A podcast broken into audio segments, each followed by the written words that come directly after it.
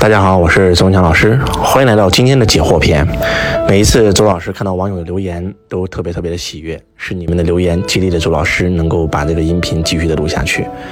我们有一个听友朋友说，周老师，我是一个初中九年级的学生，看你的视频三年，听音频三年，成绩特别差，几乎没有机会上高中，对学习没有信心。嗯，但是我不后悔，因为我找到了自己的轨道。特别感谢您，毫不夸张的讲，您是我的救命恩人。因为三年前家里负债两百万，父母天天吵架，我几乎天天想自杀，重度抑郁症。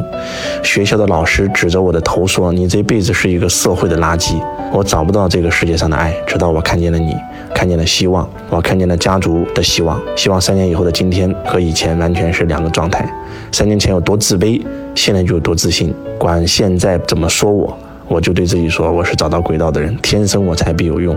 我的志向和你一样，让天下人都开悟觉醒，不用再遭受痛苦。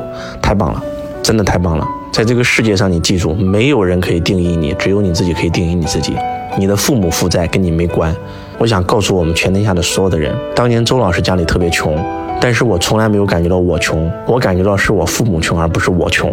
换句话讲，我小时候经常跟我妈讲，如果我爸的工厂让我来经营，一定赚钱。就从小就有那种自信，你知道吗？所以一定要记住这句话：你的父母不能定义你，你的老师也不能定义你，只有你自己可以定义你自己。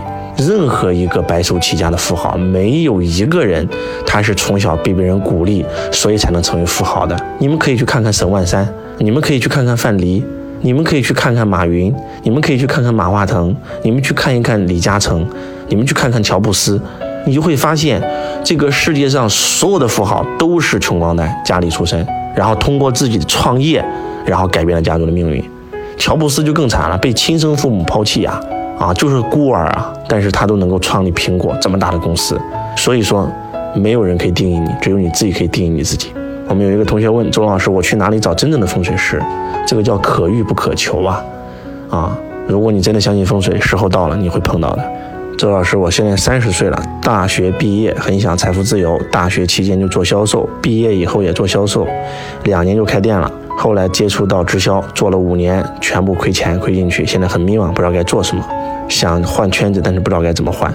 还是那句话，我真的不建议大学毕业以后就创业，一定是去公司上班，找一个创业型的公司，找一个中型的公司，找一个大型的公司，把整套公司的系统全部学完以后，将来找到自己轨道了，再来去创业，这样成功几率就会高很多。现在不知道该怎么做了，就找一份销售的工作干呗。让自己忙起来。之所以人会迷茫痛苦，就是因为太闲了，你知道吗？老师，你讲的《三体》哪里可以听到？我们六六六书友会啊，这个微信搜索公众号就可以看到了。老师，你说的水晶特别好，但是我的父母不让我戴，还不相信，总说自己的力量很重要，我该听谁的？你应该听有结果人的话，你应该跟着你的内心走，你应该听你自己的话。如果你觉得你的父母是对的，你就不戴；如果你觉得周老师对的，你就戴；如果你想戴，你就戴，就这么简单。你的生命是独立的。一定要记住，父母只是把你带到了这个世界上，仅此而已。你是要靠自己的。怎么到现在长到三十多岁了，连戴个手串还要问自己父母呢？那这辈子不废了吗？周老师，我现在是一个高三的学生，我应该是专心学习，还是做微商赚钱？一定是好好学习，好好学习，天天向上，考个好大学。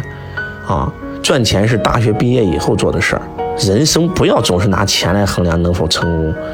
钱只是一个指标而已，它只是个工具而已。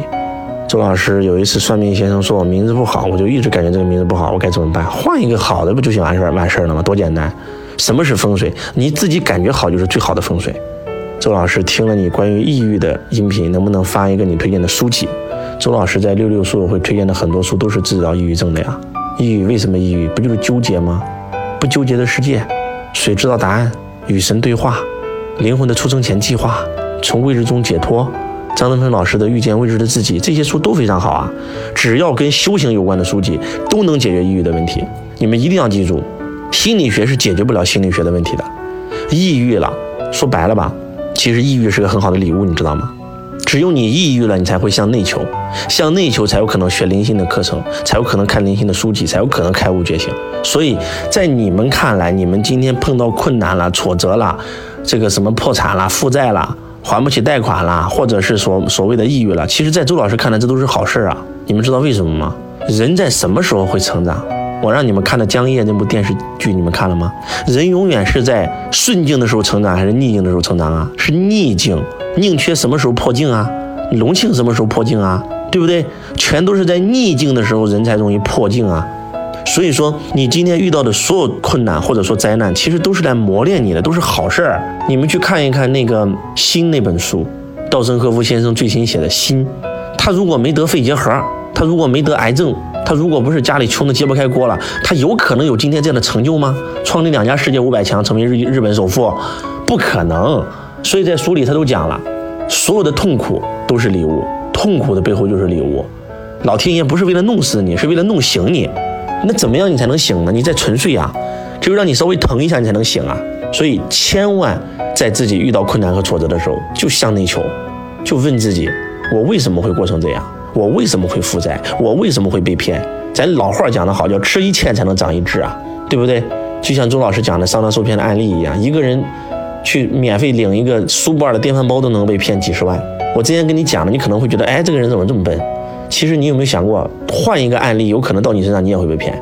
但是我敢保证，这个领电饭煲被骗的这个学生，这辈子再也不会被骗了。为什么？因为他体验过了，就这么简单。你有没有想过，你今天就就二三十万被骗了三十多万，那将来你有钱了，变成三个亿、五个亿了，你被骗有可能三个亿、五个亿骗没了。现在因为吃点小亏，对吧？长经验值了，那将来你有三个亿、五个亿就不会被骗了呀。周老师不就是这样的吗？那钟老师以前也经常摔跟头啊，摔着摔着我们才能学会走路。一个没有走路摔过跤的人会走路吗？一个游泳没有喝过水的人会游泳吗？一个开车没有刮碰过的人会开车吗？这不是天方夜谭吗？所以人永远都是在痛苦当中才会成长，所以享受痛苦本身，享受痛苦的过程，拿到痛苦背后的礼物，要问自己这件事为什么会发生在我生命当中？他是来告诉我什么？他是来教我什么？然后不就破镜了吗？所以。发生在你生命当中的任何一件事，都是来成就你的，都是有意义的。找到这件事带给你的功课，你瞬间可以穿越它。希望今天的分享能够对你有帮助。我是周文强老师，我爱你如同爱自己。